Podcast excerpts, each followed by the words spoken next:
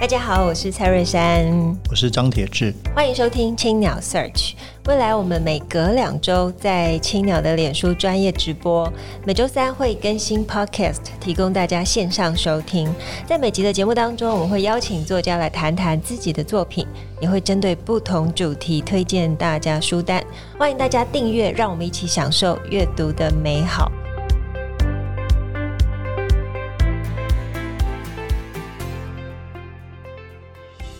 欢迎收听青鸟 Search，我们邀请到最近出版桑塔格的未城出版总编辑张慧晶来跟我们聊聊苏珊桑塔格生平最完整的传记。大家好，这是一本呃，如果我们直播的观众可以看到，是一本非常厚重的书，但是非常非常的精彩哦。嗯、那其实大家市场反应好，其实桑塔格对对我们这个世代的。中中文读者也好哦，我觉得尤其中文读者，我过去二三十年是一个文化偶像，他是一个 icon 级的人物。当然在，在在美国，在全世界，可能从六零年到现在，都是最有影响力的一个知识分子。但可能还是想先请惠晶介绍一下，谁是桑塔格？嗯、桑塔格在台湾大家最熟悉的作品，应该就是《论摄影》对啊，然后另外还有《疾病的隐喻》，嗯，还有呃，旁观他人之痛苦。痛是对我自己是大概。我觉得我应该是第一本读他的书，应该就是《论摄影》嗯，因为我自己大学的时候很喜欢，像是就是约翰伯格观看的方式这一类的书这样子。那《论摄影》确实在台湾也是非常的多人读哈。对。那桑塔格他父母是波兰裔的美国人，嗯，那从六零年代的成长，然后到呃一直到他在过世是在二十一世纪初两呃两千零多年这样子。嗯。这个过程之中，他成长为一个有人誉他为。大西洋两岸最聪明的女人哈，她的文化评论哈，她在《纽约客》的专栏等等都是非常的脍炙人口。但是最重要的是说，她提出很多犀利的文化或是艺术批评，然后比如比如说像论摄影啊，或是疾病的隐喻，点出了那种在我们的日常习以为常的观看方式背后的一些机制。我们是受了什么样的文化的制约？我们是有受了什么样的隐喻的这个干预，使我们去这样子思考？他经常，他最精彩的就是这样子。那我自己是从以前就非常喜欢读苏苏珊桑塔格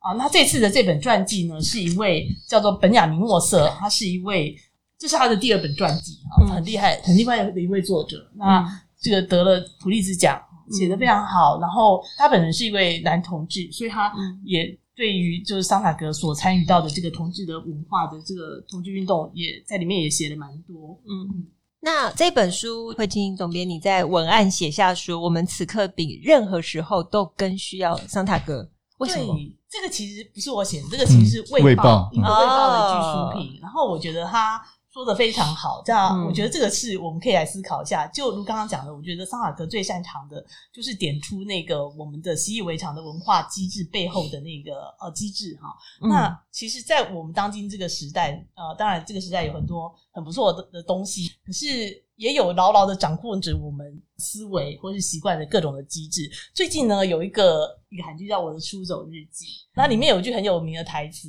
他讲说一种现代人生活的疲惫。那他那个说法就是说，所有的人际关系都渐渐变得就像工作，在工作，然后所有活醒着的时刻，他都觉得好像在劳动，就讲一种很深的疲惫感。这样，那我觉得或许我们这个时代也会有人有这样的感受。然后另外一个就是说。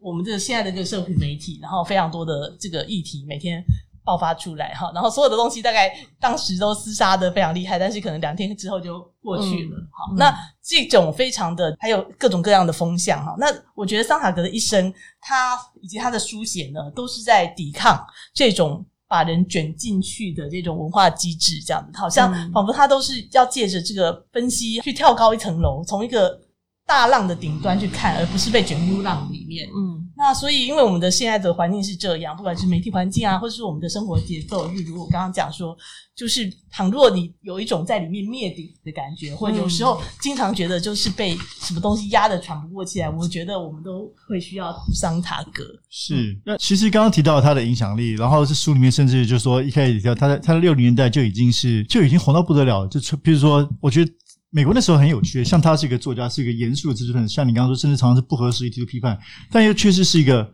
名流，一个 celebrity 哦，对，你可以，他可以跟这个，我记得有一段写到他跟那个 Jacqueline Kennedy 都会一起一起吃饭，就是这是非常有趣的一个事情。那当那当然书里面也有提到说，当然有一部分原因可能是他的他的长相，一个非常的美丽独特的外形，然后也非常的有 style，是可以上时尚杂志那个，然后甚至在电视上出现在电视上又非常的能变。所以几乎是 几乎是集合了一切的这样，又聪明又又能善变，这是非常非常特别的一个事情。那其实后来也有很多讨论了，比如说这个时代是不是还有这样的，包括在西方是不是还有这样的这种知识分子啊？我觉得，所以他的出现去讨论桑塔格，其实对的确像刚刚说，对我们这个时代是有很多的不同的意义的。嗯，对。那慧君刚刚提到说，你最早是读论摄影，你可以分享一下当时读到他的感受吗？我当时的感受，对啊，我觉得我直到现在都经常跟人家是这样讲，就是说我当时的感觉就是有一种说，这个世界有一些，我觉得他是一个不把世界视为理所当然的人，就是有一种对这个世界的认知的遮蔽被掀开的感觉。那我觉得他这是桑塔格的。作品最有魅力的地方，它好像都是在一直在帮你掀开那些遮蔽了你的眼睛，哈，或者无效的隐喻，或是原来你这个这样子的一个，你看到这样子照片的反应，这个背后的机制是什么？就帮你把这个东西掀开来，在这个传记里面，这样子一个敏锐的人是如何生成的？嗯，好，所以如果你觉得说，如刚才讲这样的一个聪明又敏锐又美丽，对啊，好，然后就是许多人的偶像这样子一个桑塔哥，他应该是一个人生胜利组吧？那你在这个传记里就会读到。他的那个非常没有安全感的呃成长过程哈，然后非常多焦虑的内在，因为他的父亲过世比较早，那他母亲有很长时间酗酒，然后呃，甚至其实母亲其实是一个反而是有点像是需要他照顾的的小女孩。那这个早熟的孩子呢，就在很早的时候就开始躲进书里面哈。当然，一方面要照顾他母亲，然后另外他就是用阅读来武装自己，未必就是武装自己，就是用阅读来丰富自己，用阅读读书，然后来走进了一个更大的世界。嗯，好，那所以在这本书里面，你可以看到像这样子，就是说一个外在像是文化明星哈，那个影响力非常大的这样又很美丽的一个女性，可是呢，她内在确实这个过程之中，成长过程之中是有非常大的焦虑，嗯，非常多不不安全感。可是，或许也正是这个焦虑跟不安全感呢，塑造了她那么犀利的哈，要去揭露那些伪装哈，揭露那些遮蔽了我们视线的这些东西。那我蛮好奇，就是当然他在呃，不管是文学评论上，或者是看待事物眼光的犀利，可是本书其实也就他个人的生活比较复杂的情感的面相，也做的蛮完整的。对，写的好细哦。对对对，真的 对这个他的感情生活非常的丰富，这样子，那令人蛮羡慕的。那而且是男性、女性都有这样子，对，呃，各种国籍这样子。错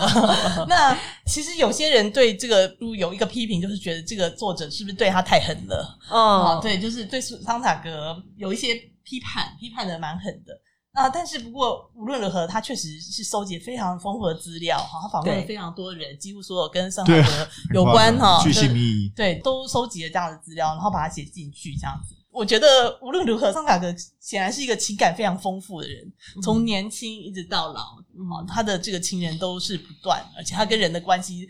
非常的紧密，或者说有非常多人愿意为他做很多的事。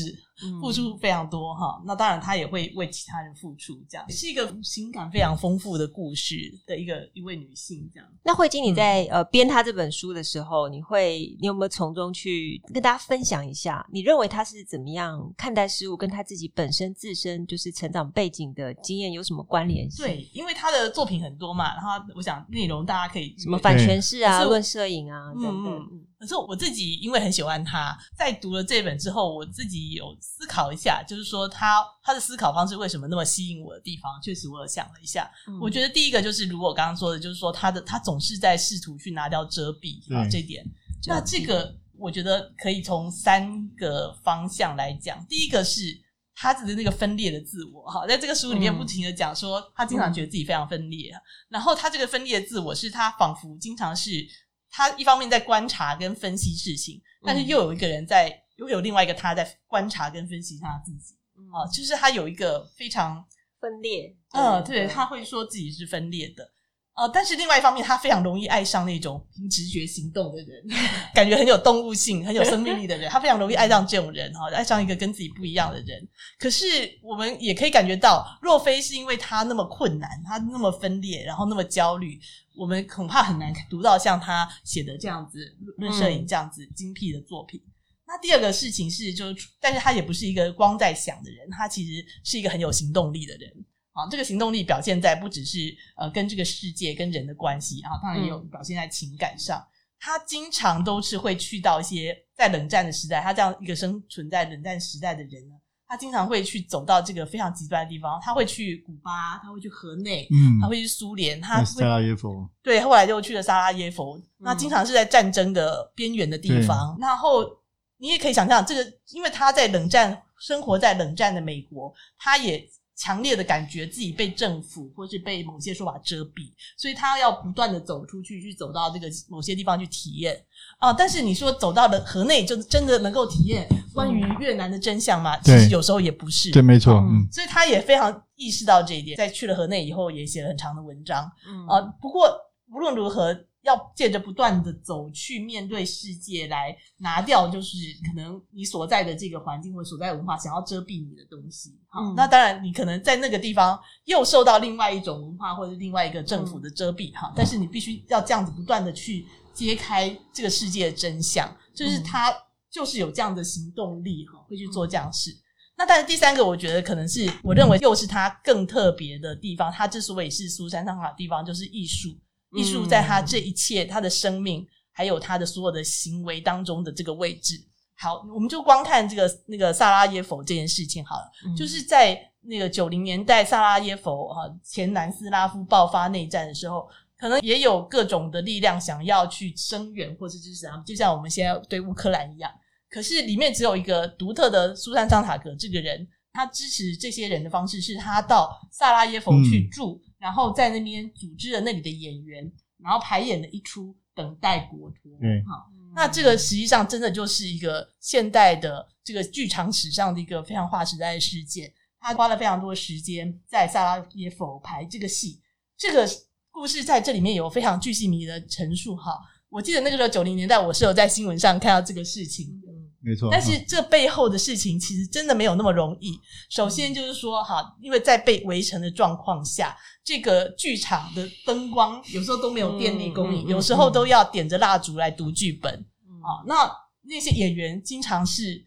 有一餐没一餐的，因为物资不足哈，所以有时候是饿肚子。嗯，那饿肚子的情况之下，他们可能连连表演或者是念台词的力气都没有。所以他们最终排演出来这个东西，其实是一个只有在那种情况之下才会产生的这样子一个幽微的剧场的一个氛围，这样子。嗯、那在最终排演之后，要演的那一天，真的也是吸引了全世界各地的媒体，包括《纽约时报》都派团队过去那边拍摄记录这个事情。嗯、那你会说，如果要支持一个战争中的国家，你我们不是应该就是上街游行抗议就好吗？但是。就是像苏珊·桑塔格他这样的选择，你就是没有办法说对错，这、就是他的选择。嗯、那这个选择当中，就有一种就是隐喻，就是以他的话来说，就是隐喻能够让我们看到你看不到的现实。嗯，有些人本来看不到现实，透过隐喻才能够看到。嗯，就是像这样子一个戏，呃，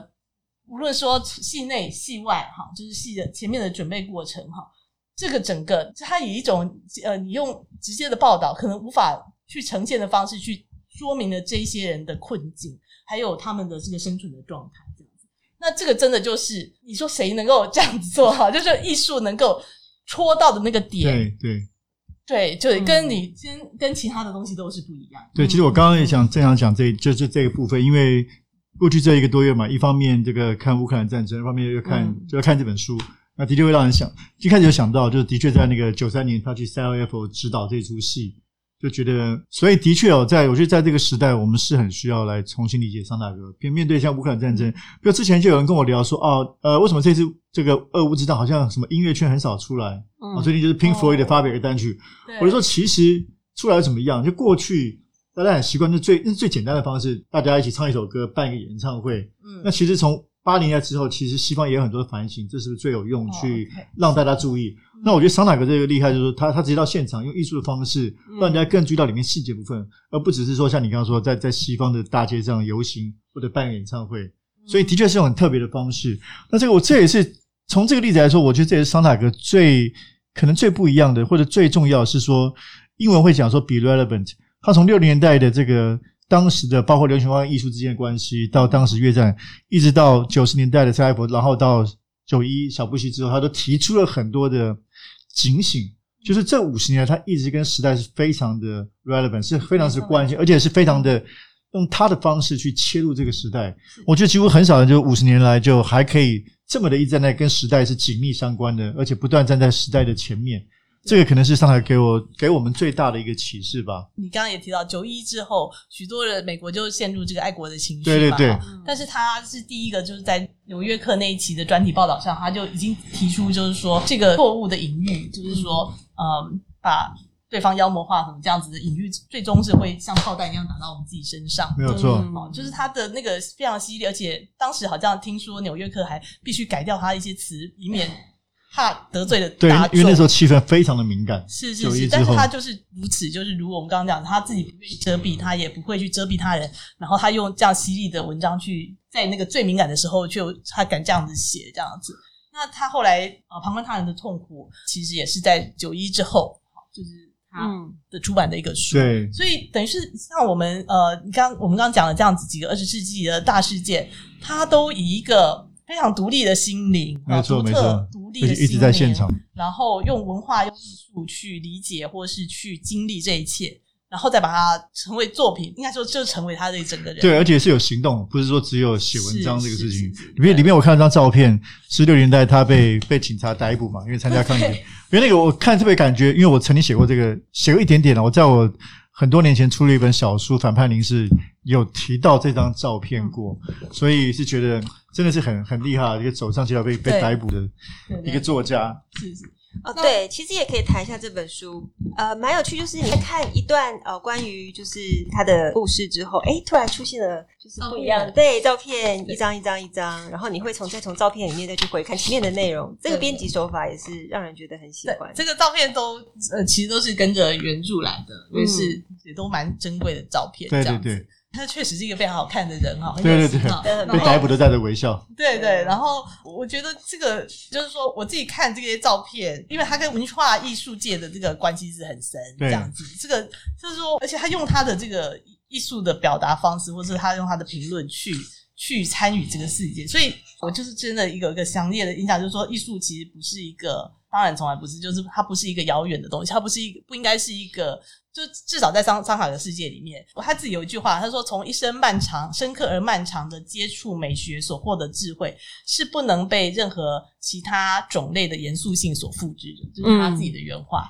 嗯、就是他他确实是浸淫在一生这个关于艺术跟美学，然后他也用这个这样子的所得，或者是这样子新的去去拥抱这个世界，这样子。是一个非常特别的女性，只能够这样说。对，其实慧晶好像这两年哦，从上一本书成为西蒙坡娃到这本桑塔格，都出了影响力很大的女性的书籍。这是有呃 安排的吗？系统化、系列化，还是刚刚好？是啊，是我确实有想要出一系列的那个传记，然后可能也不会只限于女性，因为比如说我中间我们也出了维根斯坦传，然后布列松，对，然后之后我们也有一本那个班雅尼传正在翻译中。对，那因为我自己很 很喜欢读这一类的作品，那我觉得，因为就如前面也有讲说，如果我们只是。浸淫于我们哦，因为我们都是平凡人，没有啦，你们两个不是平凡人，开玩笑，就是从身边有很多朋友，当然是非常棒，但是你也很希望可以看这么不平凡的人，他们是如何活过，跟如何思想思考的，这个或许也有帮助于我们打开对自己的一些有时候自我限设限啊的这样子一个情况，这样子、嗯、更多鼓励。嗯、好，那我们请慧晶跟我们分享一下最近在读的一本书。哦、好的。呃，其实就是，我就拿魏晨自己出的书哈，就是这本《血色大地》，嗯，这个是呃，暴政的作者提摩西·史奈德，是他非常重要的一本作品哈。他这不是他的新书，但是正好就是今年呃，因为俄乌战争呃，所以这个呃东欧的情势受到很大的关注。那这是他在呃十年前就已经写的这本哈，他是把就是二次世界大战前前前到战战争期间，就是被夹在希特勒跟史达林两大集权这个领袖之间的这个东欧的地带，那其中乌克兰就是一个非常重要的地方。那我自己觉得说，也许因为当然因为乌俄战争，现在越来越多人关心东欧，关心乌克兰，好，所以这本就是一个最重要的著作，可以让大家了解。但是如果不是因为东欧的关系，可能也许我我觉得也值得这副读，因为就是说从里面你会看到，就是这样子的集权的思考究竟会如何的，嗯。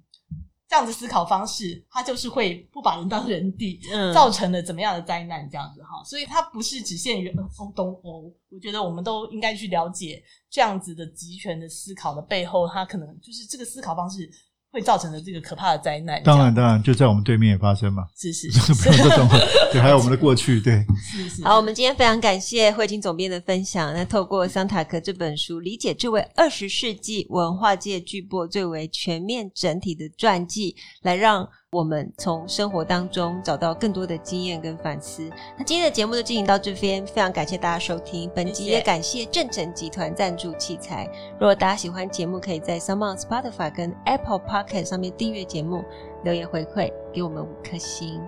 各位青鸟 Search 的听众朋友，大家好，我是张慧晶。这次青鸟为你朗读，我将朗读桑塔格书中的段落。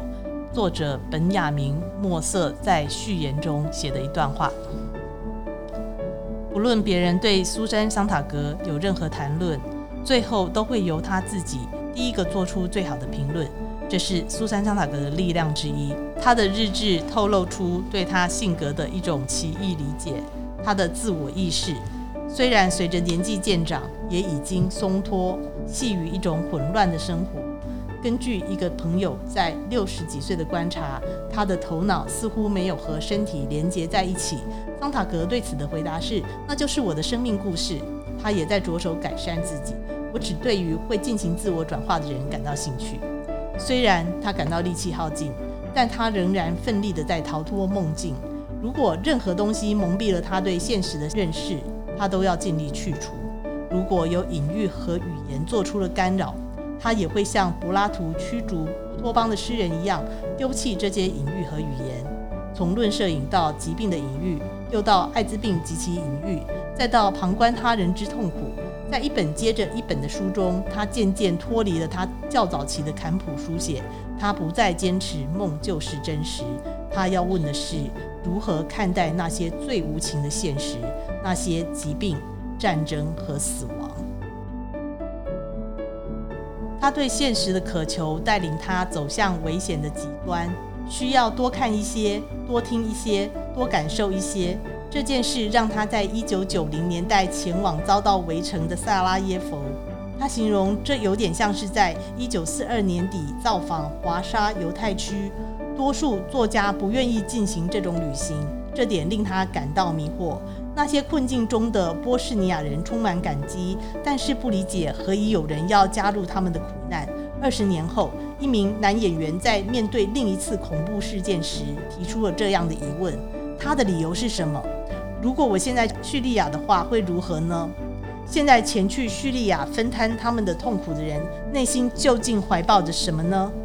不过，桑塔格不再强迫自己眼见为凭，他不只是要谴责种族主义。自从他看到纳粹集中营的照片之后，便感到种族主义的恐怖。他来到萨拉耶夫是要证明他终身的信念：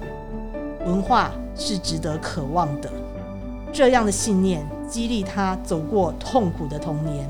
在他童年时，书本、电影和音乐为他带来更丰富的内涵，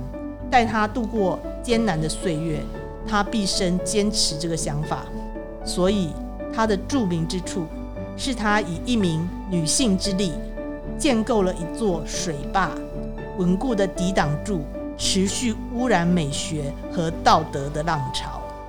今天的分享就到这边，我是张慧晶，欢迎大家阅读《桑塔格》这本书，谢谢大家聆听。